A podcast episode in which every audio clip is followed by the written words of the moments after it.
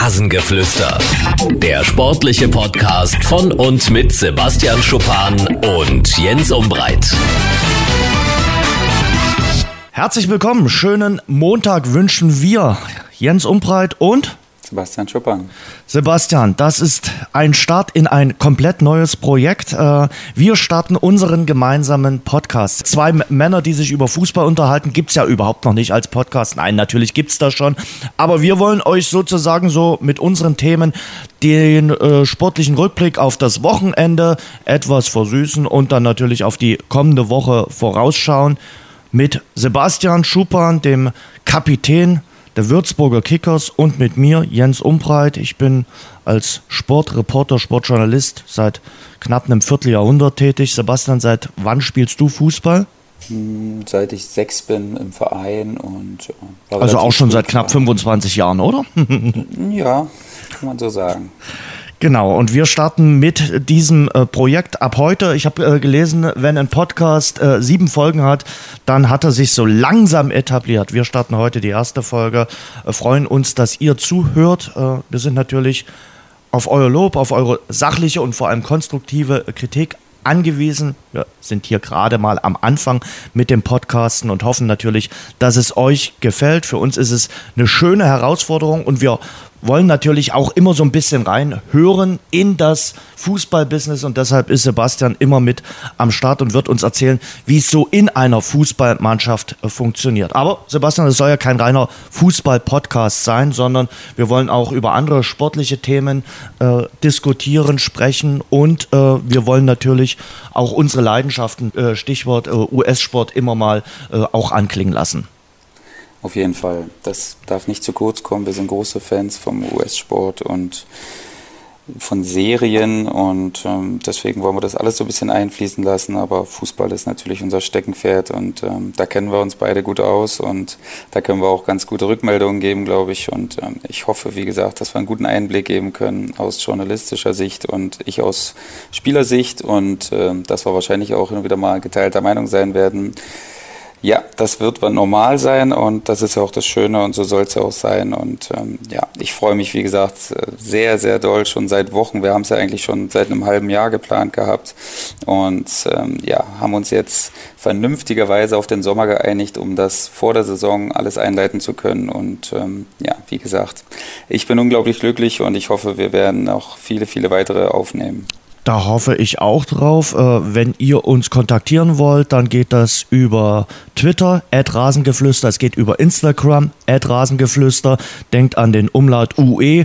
Und wir haben auch eine Seite im Netz natürlich und die ist ganz einfach rasengeflüster.de. Darüber könnt ihr uns äh, erreichen und äh, darüber könnt ihr uns auch äh, kontaktieren. Ja, Sebastian, hat schon gesagt, wir sind schon eine ganze Weile dran. Wir sind beide große Podcast-Fans. Also wir lieben Podcasts. Also ich seit über zehn Jahren und seit zehn Jahren treibe ich mich auch immer mit dem Gedanken rum, mal selbst einen Podcast zu machen. Und diesen Sommer musste es jetzt endlich sein. Ein neues Projekt, eine neue Herausforderung. Und wie gesagt, ich freue mich unheimlich auf diese ganze Geschichte, genauso wie du, Sebastian. Auf jeden Fall. Also das ist sehr spannend und auch ein neues Feld, was wir betreten für uns beide quasi. Und ähm, ja, vielleicht kannst du ja nochmal sagen, was sind denn so deine Podcasts, die du gerne hörst im Moment? Das können wir ja mal kurz, um das Thema Podcast dann oder die Einführung auch abzuschließen, mal sagen. Und äh, vielleicht können wir da noch ein bisschen Werbung für den einen oder anderen Podcast machen, den vielleicht noch keiner kennt, weil wie gesagt, das lerne ich auch immer wieder. Es gibt zig Podcasts, die man hören kann und äh, die einem die Zeit versüßen und deswegen kann man nicht genug kennen. Also ich höre zum Beispiel gerne den Podcast vom Pittsburgh Sports Radio. Ich bin ein großer Fan von Pittsburgh, von den äh, Sportmannschaften in äh, Pittsburgh. Ich höre aber auch Musikpodcasts. Ähm, also von daher quergebet. Ich höre den Around the NFL Podcast äh, aus den USA sehr, sehr gerne. Das sind so aktuell ähm, die angesagten Podcasts bei mir und den OMR Podcast Channel, den mag ich auch sehr. Bei dir? Ich äh, höre natürlich den Menschen, der mich zum Podcasten gebracht hat, André Vogt mit seinem God Next Basketball Podcast, sehr gern. Und ganz viele amerikanische Bill Simmons, der, Bill Simmons Podcast, dann Zach Lowe mit seiner Basketballanalyse, dann natürlich den Max Jakob Ost, äh, auch als G-Netzer bei Twitter bekannt, äh, mit seinem Rasenfunk. Bin ich ein großer Fan, war ich auch schon oder durfte ich auch schon einmal beiwohnen, so in äh, diesem Podcast und hat mir unglaublich viel Spaß gemacht. Und ja, das sind so aktuell meine, meine Lieblingspodcasts, die ich höre. Und ähm, ja, hoffe, dass er da beim einen oder anderen vielleicht auch nochmal einschaltet. Wollen wir auch noch dazu sagen, unser Name Rasengeflüster, das war jetzt nicht unser erster Namenswunsch, müssen wir ganz äh, klar sagen. Das war jetzt, äh, ja, dann äh, quasi, ich würde mal sagen, zweite oder äh, dritte Wahl, aber wir können mittlerweile sehr gut mit dem Namen leben. Äh, bei diesen ganzen Podcasts muss man natürlich schon gucken, was gibt es schon, was ist noch nicht vergeben und äh, was passt auch irgendwie zu uns. Genau, das sind ja auch die Hürden, die wir so nehmen mussten. Wir dachten natürlich etwas blauäugig, nicht, dass alles geht, wie wir uns das vorstellen, aber da wurden wir relativ schnell eines Besseren belehrt und ähm, ja, sind jetzt aber, wie, wie du gerade gesagt hast, eigentlich ganz zufrieden damit und ähm, ja, jetzt können wir starten. Wir starten jetzt. Äh, kurze Vorschau auf unsere erste Sendung. Also wir wollen immer so eine Halbzeit lang sein, 45 Minuten plus Nachspielzeit. Unsere Themen heute ist die Vorschau auf die dritte Liga, auf die neue Saison, die ja am Freitagabend dann beginnt. Da wollen wir drüber reden, über die Favoriten, über die möglichen Kandidaten in Sachen Abstiegskampf und natürlich über die Würzburger Kickers. Wir wollen aber auch gleich dazu sagen, wer jetzt denkt, na, das wird ein Podcast rund um die Würzburger Kickers oder Dynamo Dresden, den Verein, den ich ausgiebig begleite, das wird es nicht. Wir werden sicherlich über beide äh, Vereine immer mal häufiger diskutieren. Sebastian spielt ja nun mal bei den Würzburger Kickers, ist dort seit diesem Sommer Kapitän und ich begleite ausführlich Dynamo Dresden, aber es wird eben kein reiner Würzburg oder Dynamo Podcast Podcast sein, das nicht. Also, wir schauen auf die dritte Liga voraus. Wir haben ein sehr interessantes Interview mit dem MDR-Kollegen Florian Weichert geführt, der bei der Fußball-Weltmeisterschaft in Russland war. Und wir sprechen über das Thema, das uns, ja, die Sportfans seit gestern alle umtreibt, das Thema Mesut Özil, sein Rücktritt, sein Rundumschlag in den sozialen Netzwerken. Auch darüber werden wir nachher ausführlich diskutieren. Starten wir mit der dritten Liga, Sebastian. Freust du dich, dass die Vorbereitung endlich vorbei ist? Ja klar, auf jeden Fall. Waren wieder ja, ähm, stressige Wochen, anstrengende Wochen, aber man weiß ja immer, wofür man es hat. Man muss diese Grundlage einfach schaffen, um, um topfit zu sein, weil die dritte Liga ist eine sehr anstrengende Liga. Man hat nicht nur 38 Spiele, sondern man muss auch den ungeliebten äh, Pokal spielen, äh, wo man sich dann für den DFB-Pokal qualifizieren muss und sollte. Und das gibt dann auch nochmal sechs, sieben Spiele. Deswegen kommst du im Großen und Ganzen, wenn es normal läuft, auf 45 Spiele. Und da musst du natürlich topfit sein. Und ähm, das versucht natürlich dann auch jeder und wir auch im Speziellen. Ja, Fitness, Fitnessbereich ist immer eine große Sache und ähm, da haben wir ordentlich Gas gegeben, aber wir sind bereit jetzt, wie man bereit sein kann. Ne? Vorbereitung hin oder her, ist die gut, ist die schlecht.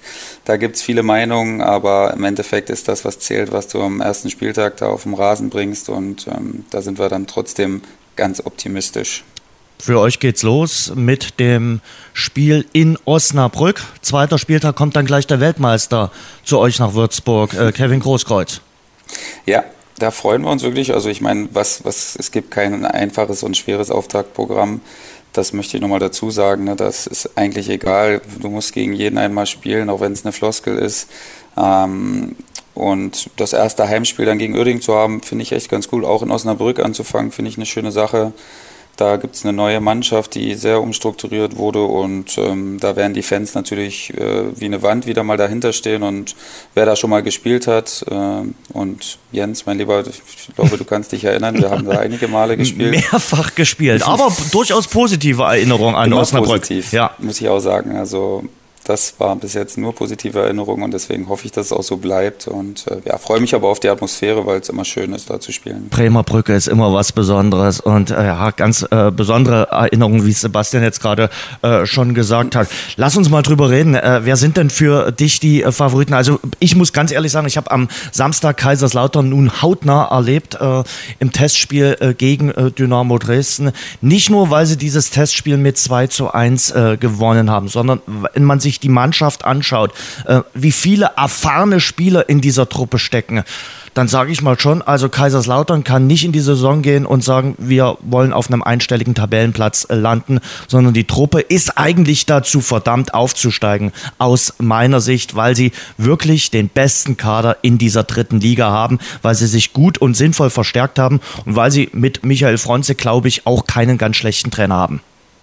Ja, ich glaube, da sind wir uns auch alle einig, dass es für mich auch die am stärksten besetzte Mannschaft äh, Wenngleich Uerdingen natürlich viele große Namen verpflichtet Auf hat, jeden aber Fall. die Homogenität, die man zumindest jetzt von Weitem irgendwie zu erkennen versucht, ist beim FCK ein bisschen höher, denke ich. Und ähm, da gibt es einfach viele Leute, die schon viel gesehen haben und die schon Aufstiege gefeiert haben, die wissen, wie das geht. Der Trainer hat die nötige Erfahrung, denke ich, und auch die nötige Ruhe.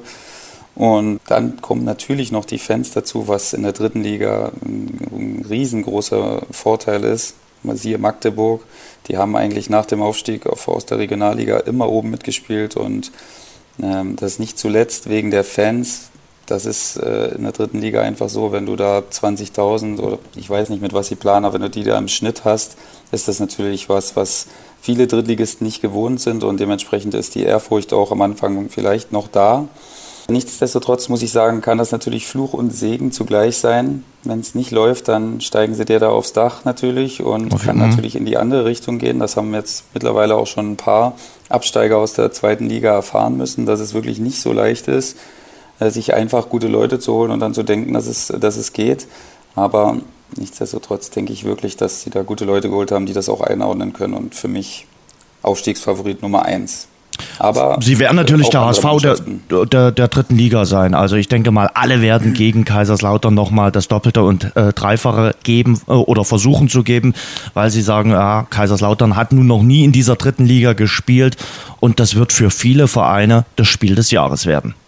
Das auf jeden Fall. Da werden sich viele Mannschaften wirklich zerreißen förmlich äh, in beiden Spielen natürlich. Und ähm, das wird eine Herausforderung auf jeden Fall, die sie relativ schnell annehmen müssen, wenn sie wenn sie denn äh, von Beginn an oben drin sein wollen, weil ich kann es äh, von letzter Saison sagen, dass es nicht so leicht ist, wenn du den Start verpatzt, mhm. dann äh, so kontinuierlich dran zu bleiben, dass du dann wieder oben reingehst, weil letztes Jahr hatten wir zum Beispiel den Nachteil, dass die oben dann sehr, sehr stark gepunktet haben, trotzdem wir äh, eine super Quote im Endeffekt dann hatten, aber wir sind nicht entscheidend rangekommen und ähm, ja, das kann natürlich ein Nachteil sein, wenn du nicht gut reinstartest. Auf jeden Fall, ihr hattet unter eurem neuen Trainer dann, glaube ich, die zweit- oder drittbeste Punkteausbeute. Also ihr habt ja. dann wirklich richtig gut nachgelegt, aber es war zu spät, um nochmal ganz vorne anzugreifen. Also von daher, so ein Start ist schon nicht ganz äh, schlecht, wenn man den gut hinlegt.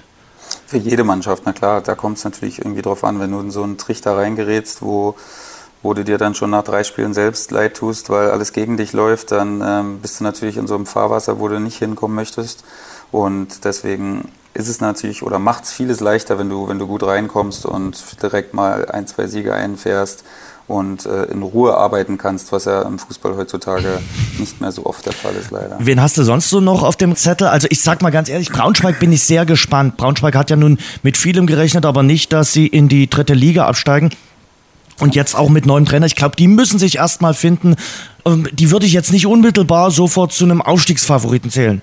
Nee, habe ich auch. Die habe ich eher bei den, also das wäre für mich eine potenzielle Überraschung eher, würde okay. ich sagen, wenn, wenn die oben mitspielen würden. Ich glaube schon, dass das eine, eine, gute Mannschaft sein wird und dass sie wahrscheinlich auch im oberen Drittel irgendwo agieren werden. Aber ähm, da ist doch die jüngste Mannschaft, diese Stellen aus der ganzen, Mann, aus der ganzen äh, Liga und ähm, da sind noch ein paar ältere Spieler, die noch verkauft werden sollen. Also der, der Altersschnitt würde nochmal gesenkt werden. Der ist jetzt schon bei 22 Jahren. Das ist schon, boah, das ist eine Hausnummer. Also äh, sehr, sehr jung. Und ich glaube auch, dass man sich da keinen Gefallen tun würde, zu sagen, dass man unbedingt aufsteigen muss in so einem Umbruchsjahr. Ähm, aber ich bin sehr gespannt. Also die können uns natürlich auch Lügen strafen. Ne? Paderborn letztes Jahr, damit hat keiner gerechnet und die sind abgegangen wie ja, wie Wahnsinnige, muss man sagen. Ja. Und ähm, ja, des Weiteren habe ich Wien Wiesbaden noch auf dem Zettel, weil das, weil das eine Mannschaft ist, die ähm, ja, traditionell immer gut startet. Die schaffen das immer gut rauszugehen, die meisten Spiele zu gewinnen und dann oben zu bleiben. Und ja, KSC ist bei mir auch auf dem Zettel, ja. weil das einfach ein Fußball ist, der in der dritten Liga funktioniert. Erstmal sich auf die Defensive konzentrieren und ja, durch Standards vor allen Dingen agieren. Und letztes Jahr hatten sie dann einen Stürmer, einen Schleusener, der dann auch die, die Hütte ordentlich getroffen hat. Den müssen sie natürlich ersetzen, aber mit denen rechne ich auch. Und ja, Uerdingen und 1860 sind, zähle ich auch mal dazu, allein wegen der Klasse. Wenn das funktioniert, dann hast du natürlich, dann hast du natürlich unglaubliche Qualität auf dem Platz. Und wenn die das vereinen können in einer, Mann, in einer Mannschaft, dann, ja, dann sehe ich die zwar auch noch zum äh, Favoritenkreis dazu, aber wie gesagt, FCK und Wien und KSC sind für mich so die, sind die, die, drei besten Mannschaften und dahinter kommt dann ein großes Feld von Mannschaften, die gern wollen würden, aber ob sie es schaffen, ist eine andere Sache. 1860 hat natürlich eine ungemeine äh, Fanbase, muss man sagen, die jetzt auch wieder positiv gestimmt sind, die nach dem einen Jahr in der bayerischen Regionalliga wieder glücklich sind, dass sie zumindest in der dritten Liga spielen.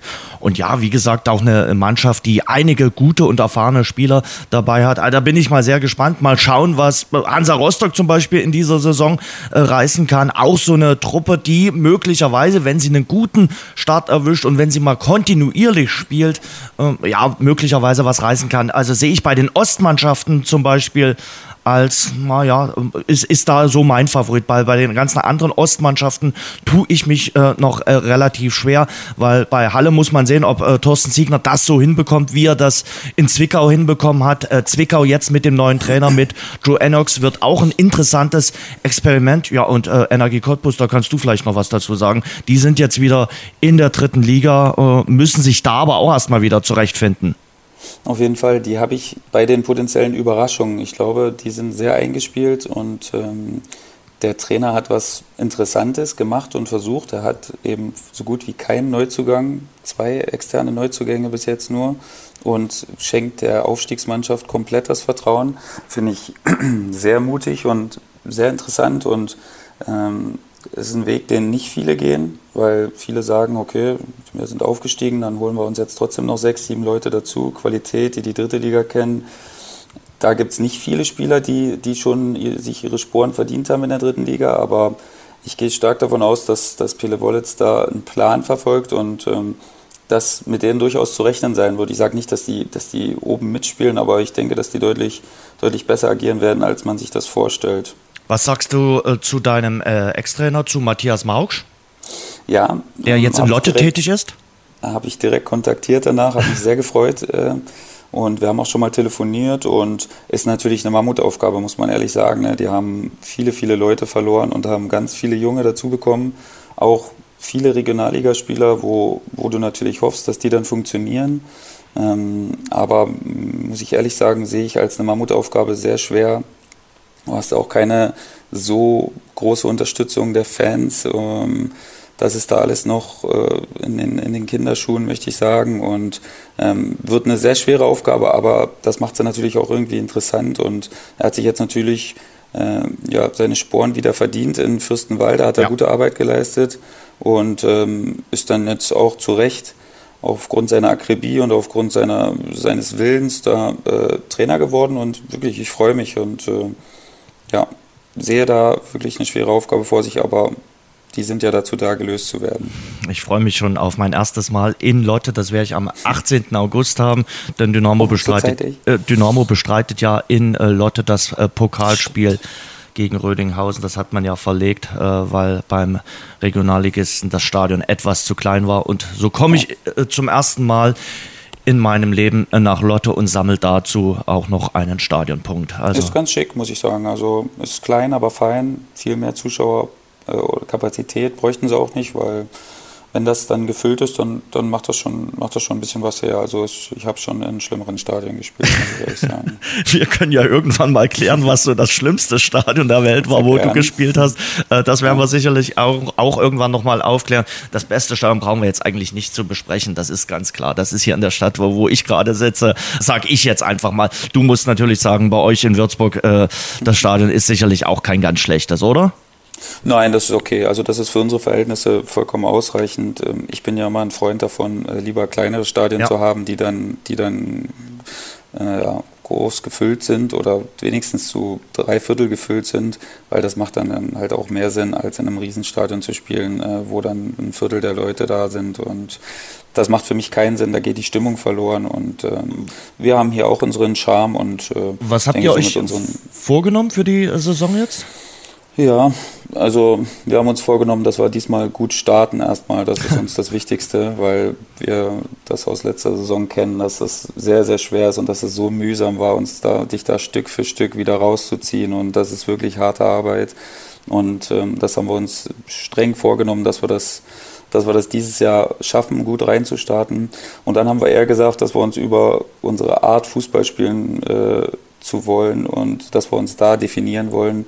Und äh, wenn das klappt, dann haben wir gemerkt, letzte Saison und jetzt, dass wir, dass wir eine eklig zu bespielende Mannschaft sein werden und dann werden wir auch unsere Punkte holen, aber wir haben uns jetzt kein festes, kein festes Ziel ausgemacht. Also wir werden auch immer wieder äh, über euch, über eure Spiele sprechen. Dazu gibt's den Podcast dann auch mit dem Mannschaftskapitän. Bin da sehr gespannt drauf, wie du so nach Siegen und Niederlagen reagierst. Da freue ich mich dann auch drauf, speziell nach Siegen mit dir zu reden. Bin aber auch mal gespannt, wie du nach einer Niederlage dann drauf bist, äh, ob ich mir dann Ohrenschützer äh, zulegen muss. Aber das wird sehr interessant sein. Schuppi. Zwei Tage danach bin ich meistens runtergefahren. Ja, aber also wenn du gerade mal Sonntag gespielt hast, das wird interessant. Ja, das stimmt. Das ob du dann schlecht gelaunt bist. Also äh, mir merkt man häufig an, wie du so die Mannschaft, die ich äh, betreue oder die, denen ich zugewandt bin, äh, wie die gespielt haben am Tag danach, das ist dann manchmal bei mir nicht so einfach. Aber ich bin auf dem Weg der Besserung. Es hat sich gebessert. Also vor zehn Jahren war ich da schlimmer. Hätten wir vor zehn Jahren mit einem Podcast begonnen, und das, da wäre Montag kein so idealer Termin äh, gewesen. Wie hast du die Fußball-WM erlebt? Weil wir gleich zum Thema Fußball-WM natürlich auch nochmal sprechen äh, wollen. Hast du viel geschaut oder hast du gesagt, nee, Urlaub ist Urlaub und da schalte ich mal ein bisschen ab vom Fußball? Also ich habe es eigentlich ganz entspannt gemacht. Ich habe mir da keinen Plan gemacht. Wenn ich Zeit hatte und äh, der Fernseher an war, dann habe ich geschaut und habe mir natürlich auch Spiele rausgepickt, die ich gern sehen äh, wollte. Also die deutschen Aber, Spiele hast du nicht geschaut? Die, ähm, ja, doch, die habe ich leider gesehen. Und ähm, ja, äh, habe, wie gesagt, ganz entspannt auch, war auch unterwegs und habe dann auch kein, äh, oder kein schlechtes Gewissen habe, wenn ich mal nicht geschaut habe. Aber insgesamt, ja, war es natürlich aus deutscher Sicht ernüchternd, aber insgesamt äh, dann doch irgendwie einen verdienten Weltmeister mit Frankreich rausgebracht und ähm, ja. Ja, und Russland hat, glaube ich, auch eine gute Weltmeisterschaft organisiert, das muss man ganz wertfrei sagen.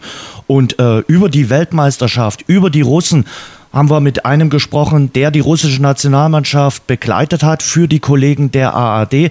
Und das, weil er den Trainer richtig gut kennt. Die waren beide zusammen Teamkollegen damals bei Dynamo Dresden. Und in unserem Interview der Woche haben wir mit Florian Weichert gesprochen.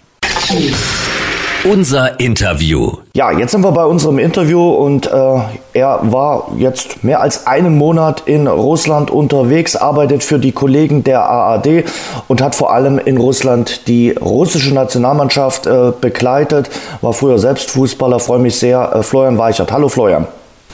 Hallo Jens, grüße dich, hallo. Florian, zunächst mal deine Zusammenfassung äh, zu Russland. Äh, wie hast du dieses Spektakel erlebt? Was ist hängen geblieben?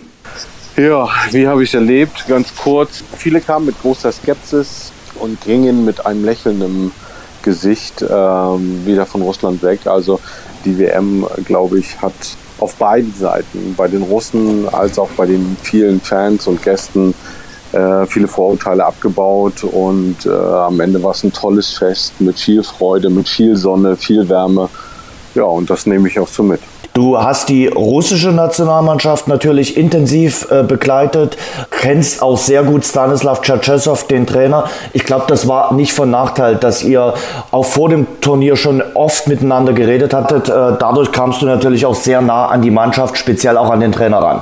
Nee, von äh, äh Nachteil war das auf keinen Fall. Also Stanislav und ich, äh, wie gesagt, wir haben 94, 95 diese legendäre Abstiegssaison äh, aus der Bundesliga in die äh, dritte Liga mitgemacht, äh, damals unter dem Präsidenten Rolf-Jürgen Otto. Sowas schweißt auch so ein Stück weit zusammen. Ähm, und wir haben, ähm, ich sag mal, über all die Jahre äh, lose Kontakt gehalten, wie man das so macht, aber Stanislav war mir schon immer sehr am Herzen, auch wegen der russischen Sprache und seiner Mentalität und äh, es war immer ein großes Hallo, als wir uns wieder gesehen haben und äh, als er dann 2016 Trainer wurde, habe ich ihn einfach angerufen und habe gesagt, Stanislav, jetzt ist es Zeit, mal dich ins deutsche Fernsehen zu bringen äh, als Trainer von Russland und hättest du dazu Lust und ja, und dann war er gerade ähm, frisch zum Nationaltrainer berufen worden, nämlich das erste Mal hingefahren und ähm, habe darüber berichtet, welche Visionen, welche Aufgaben, ja, welche Schwierigkeiten vor ihm liegen und ähm, ja, und äh, es ist alles auch so eingetreten, wie er damals befürchtet hatte. Äh, und es ist noch ein bisschen schlimmer gekommen, wie er mir jetzt im Nachgang gesagt hatte. Aber es ist ja nicht ähm, zum Nachteil der Russen äh, zu Ende gegangen, sondern eher ähm, es ist das geworden, was er sich damals erhofft hatte und äh, auch in einer ja, gewissen Philosophie erarbeitet hat, äh, dass es nur über, über das Team geht, dass es nur über die Gemeinschaft geht, ähm, dass man so quasi spielerische Defizite irgendwie wettmachen kann und dass man Russland als Gastgeber ähm, ja, dass die hier eine tolle WM spielen. Ähm, da, da war Stanislav, äh, glaube ich, einer der wenigen, der selber dran geglaubt hat. Also ganz Russland hat da sehr, sehr viel äh, Skepsis mit sich rumgetragen. Ne?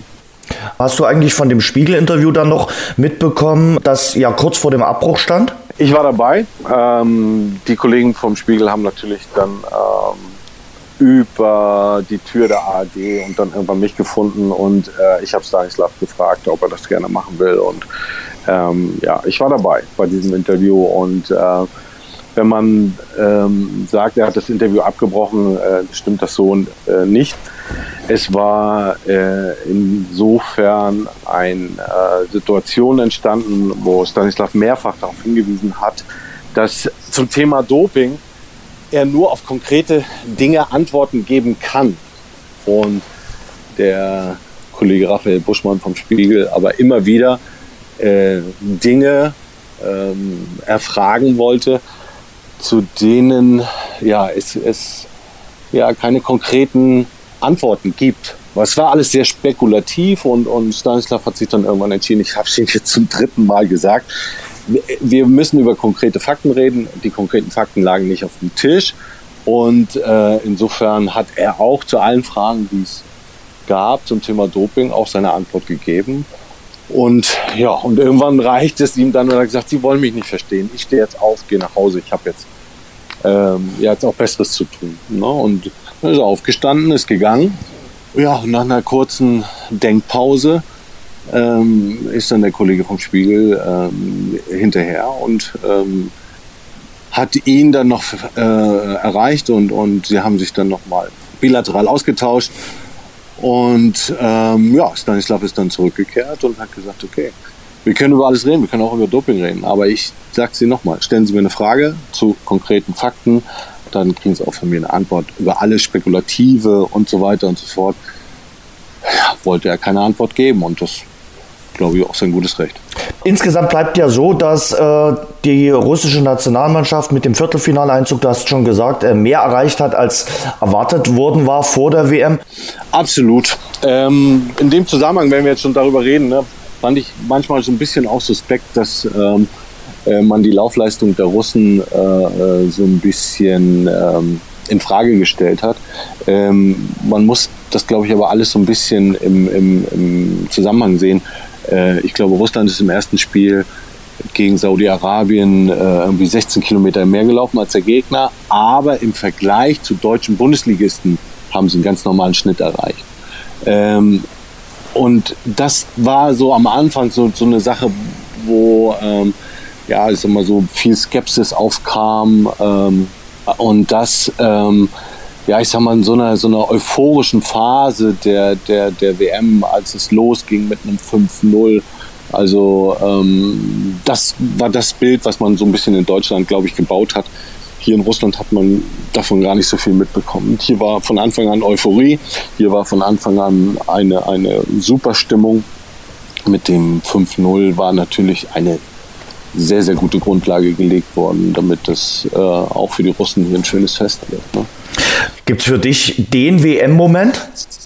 Ich würde sagen, der gehaltene Elfmeter von Akin Feev im Spanienspiel, ähm, ja, das war, das war der größte Moment, sicherlich nicht nur für mich, aber das das war, das war so großartig in diesem Riesenstadion mit 80.000 im Luschniki und dieser Jubel, diese Freude der Menschen äh, zu sehen, äh, die mit allem gerechnet haben, aber niemals mit einem Weiterkommen gegen Spanien im Achtelfinale.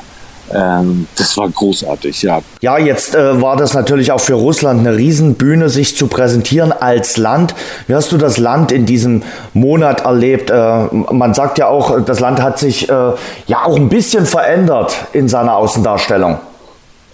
Absolut. Also ähm, ich war ja öfter hier. Ne? Ich war ja ähm, vier, fünf Mal jetzt auch mal für einen längeren Zeitraum hier.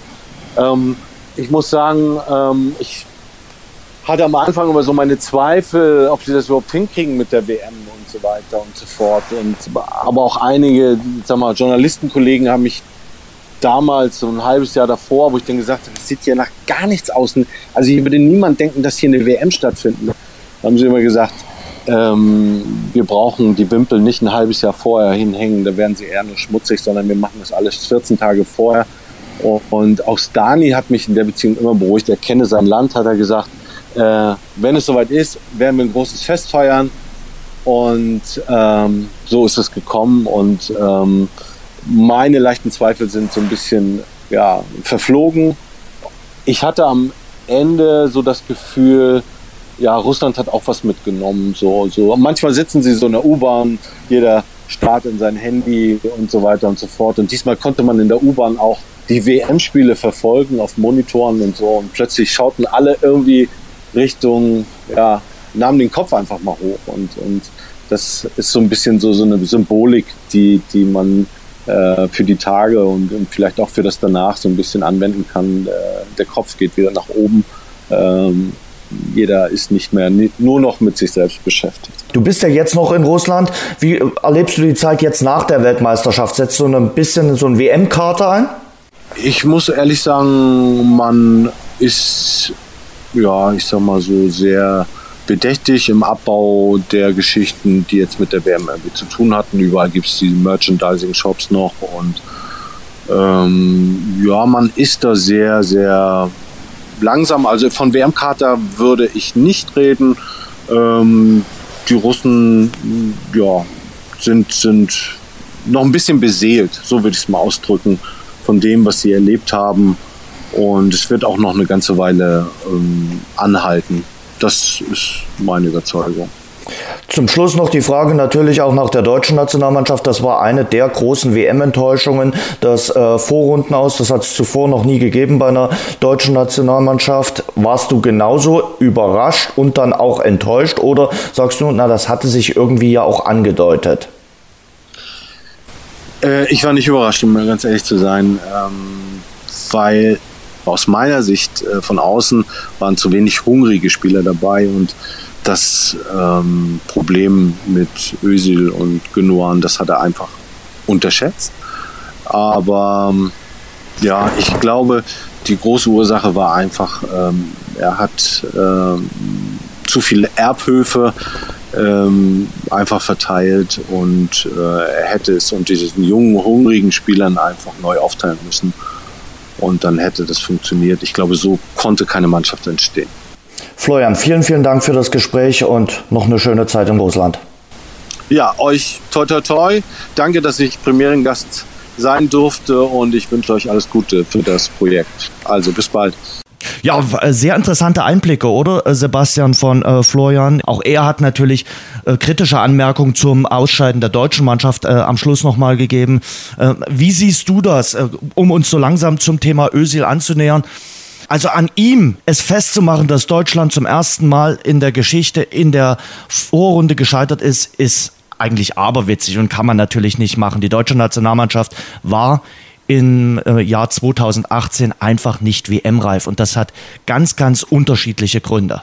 Also wir haben es vielleicht alle nicht so äh, kommen sehen wollen, weil ja nun die Vorbereitung wirklich nicht so gut war, aber wir uns immer wieder darauf berufen haben, dass wir doch die, die Turniermannschaft sind und dass auch alle von uns gewohnt sind, dass wir dann abliefern, wenn es soweit ist. Und ähm, wir haben uns natürlich in eine brutale Drucksituation gebracht mit dem ersten Spiel direkt, was ja dann auch immer mal passieren kann, dass ein Spiel nicht so läuft, wie man sich das vorstellt oder der Gegner halt in dem Moment einen besseren Plan hat.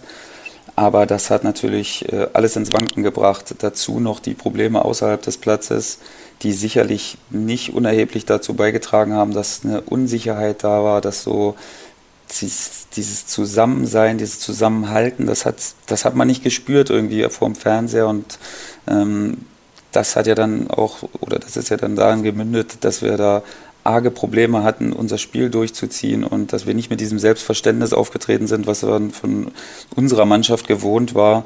Und ähm, aber wie gesagt, das an einzelnen Spielern festzuhalten, das halte ich schon wirklich für sehr, sehr, sehr bedenklich, in was wir uns für eine Richtung bewegen gerade.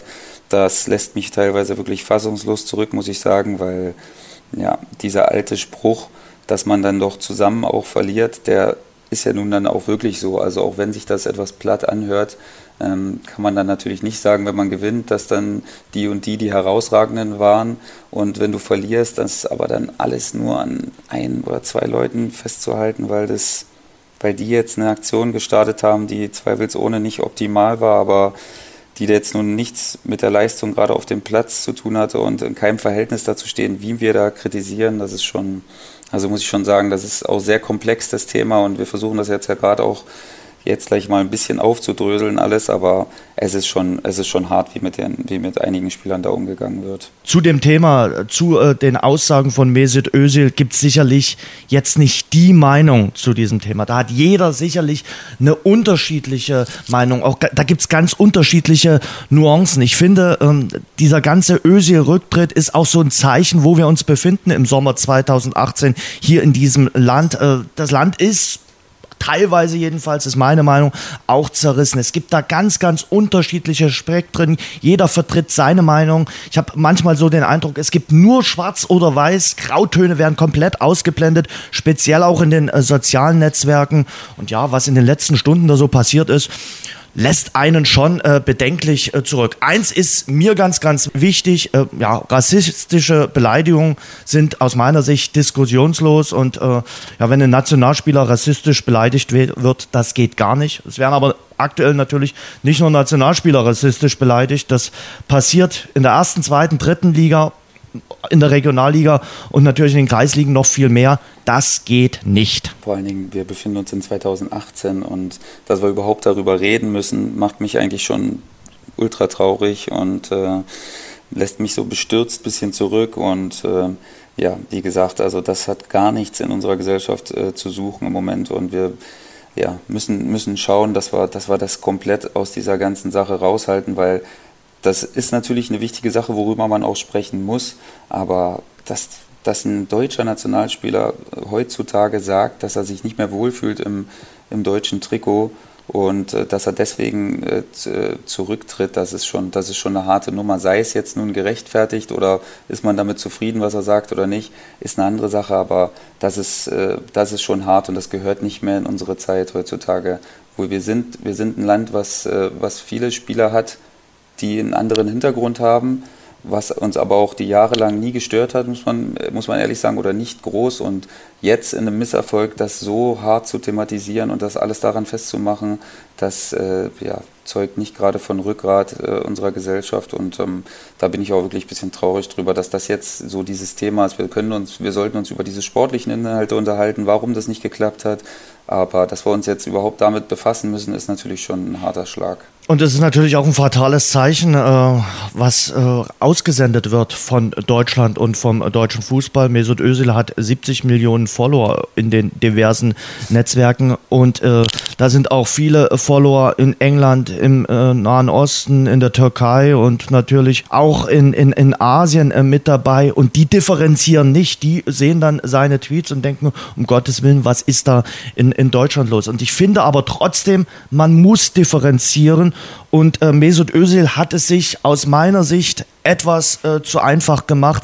Ich sehe in seinen Tweets nicht einen Ansatz von Selbstreflexion, nicht einen Ansatz von Selbstkritik. Und das finde ich sehr, sehr schade. Er hatte viel Zeit gehabt. Das ist auch ein Kritikpunkt von mir, warum er sich erst jetzt so spät äußert. Er äußert sich ja weniger, sondern das sind seine Berater. Aber es ist natürlich sein Duktus und er steht mit seinem Namen darunter.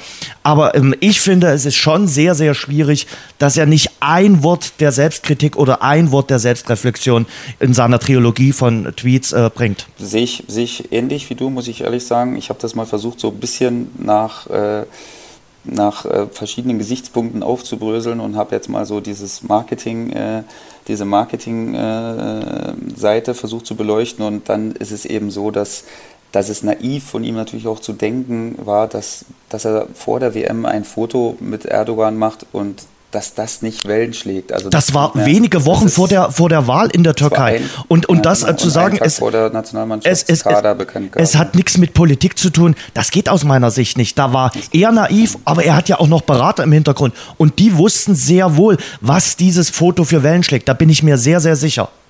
Ja, das auf jeden Fall, das muss man sagen. Und man muss natürlich auch im Endeffekt dazu sagen, dass er im Endeffekt der Mannschaft auch keinen Gefallen damit getan hat, so lange ruhig zu bleiben, weil dieses Thema natürlich boah, wie eine Regenwolke über der Mannschaft war. Keiner hat sich gehört, Gündogan hat es versucht, äh, hat aber irgendwie auch nichts gebracht, weil er wurde trotzdem weiter ausgepfiffen. Und ähm, ich denke, dieses lange Schweigen äh, in Verbindung mit der Unfähigkeit vom DFB, da eine klare Aussage zu treffen und Einigkeit äh, zu zeigen, ähm, hat dazu geführt, dass das ist ja quasi, das war ja nonstop Thema. Das war ja jeden Tag bis zur WM und durch diese schlechten Ergebnisse natürlich hat es das so hochgekocht und es war wirklich ein Zusammentreffen von Ereignissen, die, die sich hochgeschaukelt haben und die wirklich der Mannschaft, das hat der Mannschaft richtig wehgetan. Ich habe mich ja mal gefragt, warum, denn kaum jemand aus der Mannschaft Partei ergriffen hat für Özil. Boateng jetzt so ein bisschen. Boateng jetzt gerade so ein bisschen, aber das hat man doch von anderen Mannschaften, die Probleme hatten, etwas, etwas besser gesehen. Die haben das besser gelöst und die haben diese Sache eben im Keim erstickt. Das ist bei uns überhaupt nicht passiert. Da muss man dem DFB-Präsidenten Grindel da wirklich also die härteste Kritik zuwerfen, die es gibt. Da, man, hat das, man hat das völlig vermisst, dass man da ein klares Statement, man hat dieses Treffen mit Steinmeier gehabt und warum nicht danach eine gemeinsame Pressekonferenz geben, wo alle zusammen sich dazu mal äußern und der DFB dann diese Einigkeit präsentiert und dieses Thema versucht aus dem Weg zu mhm. Also Krisenmanagement war eine einzige Wirklich? Katastrophe. Man hat versucht, am Anfang das Thema zu tabuisieren, hat sich äh, am Anfang so ein bisschen hinter äh, Özil und Gündogan dann gestellt, hat gesagt, lass die Jungs in, in Ruhe und hat sie jetzt, also oder speziell Özil, zum Fraß vorgeworfen. Äh, dann auch Grindel. Also Grindel fährt da einen Schlingerkurs, der ist eigentlich wirklich nicht gut zu äh, heißen. Die Außendarstellung des Deutschen Fußballbundes, des größten Sportverbandes ähm, in Deutschland, ist einfach eine einzige Katastrophe. In der Schule würde man sagen, sechs Sätzen. Das muss man einfach so sagen. Das muss man auch in der Härte so sagen. Das war einfach eines Verbands wie dem DFB nicht würdig, der eigentlich ja, solche Sachen immer proaktiv gestaltet hat, immer davor schon versucht hat, äh, auch ja, mit unserer Vergangenheit, dass man da einfach sagt, dieses Multikulti, das, hat, das haben wir ja in der Mannschaft, das ist, das ist ja auch Teil unserer Identität. Wir haben diese Spieler, die einen anderen Hintergrund haben, die so talentiert sind und die wir in Einklang gebracht haben in den Jahren. Und man sieht es ja jetzt auch bei Frankreich, das ist ja auch wieder nichts anderes. Ne? Das, die haben auch viele Spieler mit, äh, mit einem Hintergrund aus einem anderen Land und ähm, die haben das wunderbar hinbekommen. Und ähm, ja, hätten wir natürlich mehr Erfolg gehabt bei der WM. Das wollte ich gerade fragen. wahrscheinlich das Thema auch nicht so hochgekocht. Das muss man natürlich dazu sagen. Ne? Da kommt wieder dieses Schwarz-Weiß äh, Gedenke, was du äh, vorhin äh, hochgebracht hast, das kommt natürlich noch dazu, ne? dass das jetzt in, dem, in der Stunde der Niederlage dann äh, ja, noch so hochgekocht wurde, dass, dass natürlich Sündenböcke gesucht werden und äh, ja, dass dass jetzt Özil so allein trifft, das, das ist natürlich wirklich eine Farce, muss man ehrlich sagen. Also am Ende bleiben aus meiner Sicht nur Verlierer bei der ganzen Geschichte. Das Thema wird uns definitiv in den nächsten Wochen, in den nächsten Monaten weiter beschäftigen. Ich bin sehr gespannt, äh, wie der Verband jetzt versucht, damit umzugehen, auch mit Blick auf die aktuelle Bewerbung für die äh, Europameisterschaft 2024. Das wirft einen massiven Schatten auf äh, den deutschen Fußball, aber speziell natürlich auf den äh, DFB und äh, ja, Mesut Özil ist jetzt erstmal raus aus der äh, ganzen Nummer, aber auch natürlich über ihn wird viel diskutiert werden. Und eins ist außer Frage, also klar hat Uni Hoeneß jetzt heute draufgehauen und hat gesagt, er hat äh, seit 2014 äh, keinen vernünftigen Zweikampf mehr geführt, das immer wieder beim Thema Sündenbock, also Mesut Özil ist schon kein ganz schlechter Kicker, umsonst spielt er nicht bei Arsenal London, über seine Körpersprache kann man sicherlich trefflich diskutieren, die ist nun mal so, aber er ist mit Deutschland Fußball-Weltmeister geworden 2014 und äh, hat da auch eine nicht unentscheidende Rolle gespielt. Ich habe es wirklich mir mal, ich habe mir mal die äh, Mühe gemacht und habe das sportlich mal versucht, äh, so ein bisschen in Zahlen zu fassen, die Kritik an ihm und ähm, habe halt, man kann halt sagen, er hat zwei Spiele gemacht, 180 Minuten, ist da äh, etwas der WM. Durchschnitt, ja, mhm. bei der WM. Etwas unter Durchschnitt gelaufen, hat nur zwei Torschüsse abgegeben in, in, in in zwei kompletten Spielen, die er gemacht hat. Das könnte man sagen, dass das zu wenig ist. Die Passquote war annähernd 90 Prozent. Also 16 Ballverluste, das war auch mehr oder weniger im Durchschnitt der anderen Spieler. Also man kann da nichts Grobes erkennen, was, was einem jetzt, wo, wo, einem, wo, wo einem jetzt einfällt, dass es wirklich da einer der Hauptgründe war. Er hat natürlich diese Leichtigkeit und Lässigkeit, muss man ehrlich sagen, die, wenn es läuft, äh, alle bewundern, ne? wo jeder sagt, mein, das sieht aus einem Fluss alles und das sieht alles so leicht aus. Der, er ist so ein Spieler zum Beispiel, da denkst du, mein Fußball ist so leicht, das sieht mhm. so schön aus, alles so in einem Fluss und Ballannahme, Ballmitnahme, äh, Gassenpässe. Aber das ist eben genau das, was dir dann andersrum auf dem Fuß fällt. Genau. Dann, äh Habe ich auch den Eindruck, so ein Fußballer, der, der sehr hilft, wenn es gut läuft, genau. aber keiner, der mal eine Fackel setzt und sagt, okay, jetzt läuft es hier gerade nicht, wir liegen 0 zu 1 hinten, jetzt gräte ich mal einen um oder setz mal ein Zeichen. Das ist Mesut Özil nicht, aber das war er auch schon davor nicht, finde ich. Ja, aber ich meine, das wird dir dann halt als negativ ausgehen, wenn, wenn du diese Leichtigkeit nicht hast nachher und du spielst trotzdem gleich und ich bin mir sicher, der hat nicht das weiß ich, ich habe die Spiele gesehen, der hat nicht, der hat nicht lustlos agiert, auch wenn das so aussieht. Das ist ja manchmal so. Du, du spielst das Spiel und du guckst es dir danach an, das ist manchmal völlig verschieden. Das ist auch, was man na, im Nachhinein sagt, es ist so schwer, nach dem Spiel sich selbst zu reflektieren und das Spiel zu reflektieren. Das ist wirklich schwer, weil man manchmal auf dem Platz einen etwas anderen Eindruck hat einfach.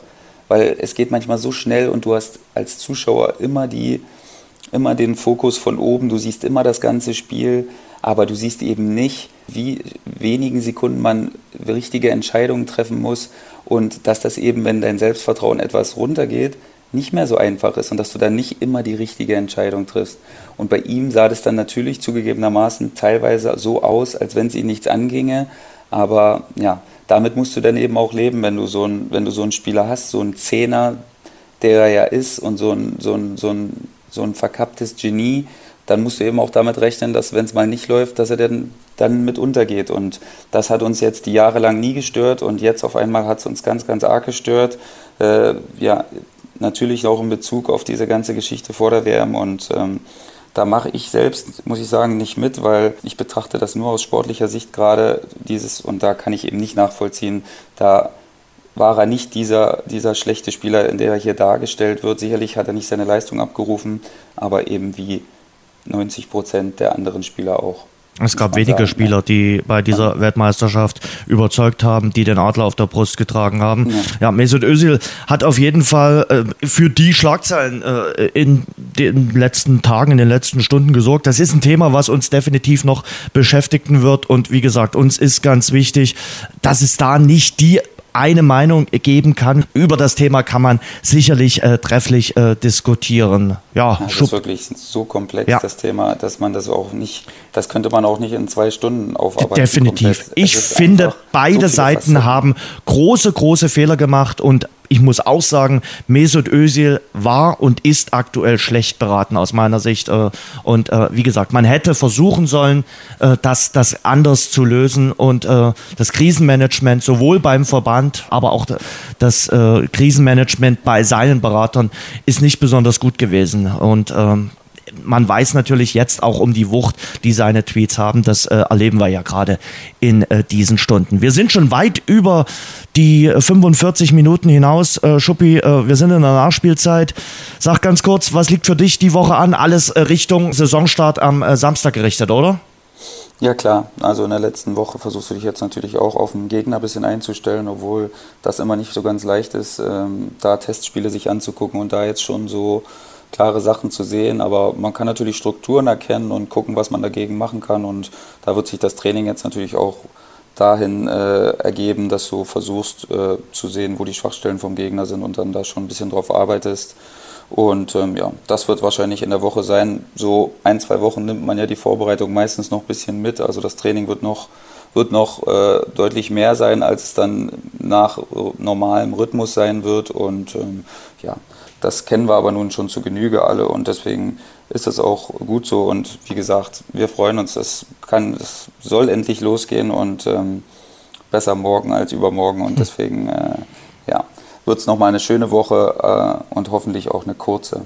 Wir rufen uns auch so langsam rein. Gebt uns ein bisschen Zeit mit unserem Podcast und wie gesagt, schön wäre es, wenn ihr uns abonniert über die diversen äh, Podcast-Kanäle, ob jetzt bei iTunes. Es gibt eine neue äh, Google-App äh, für Podcasts für alle Android-User. Ihr könnt auf unsere Seite gehen, auf rasengeflüster.de. Da habt ihr alle Möglichkeiten, uns da zu hören. Und wie gesagt, wir werden dann sicherlich auch mal eine Folge machen, wo wir eure Fragen beantworten, die dann hoffentlich auch kommen, wenn wir wir eine, eine Fanbase äh, sozusagen haben, quasi mit dem Hashtag Frag Schuppi oder Frag Rasengeflüster. Da werden wir dann sicherlich auch mal auf eure Fragen eingehen. Wenn ihr Vorschläge habt, welches Thema wir mal behandeln sollen, dann nur zu damit. Äh, schreibt uns und gebt uns äh, konkrete Themen und dann gehen wir darauf sicherlich gerne auch mal ein. Wir wollten heute eigentlich auch noch über die großen Sommerwechsel im Sport sprechen, über Cristiano Ronaldo oder LeBron James äh, Schuppi ist ja großer LeBron James-Fan. Ich finde ihn auch sehr, sehr gut.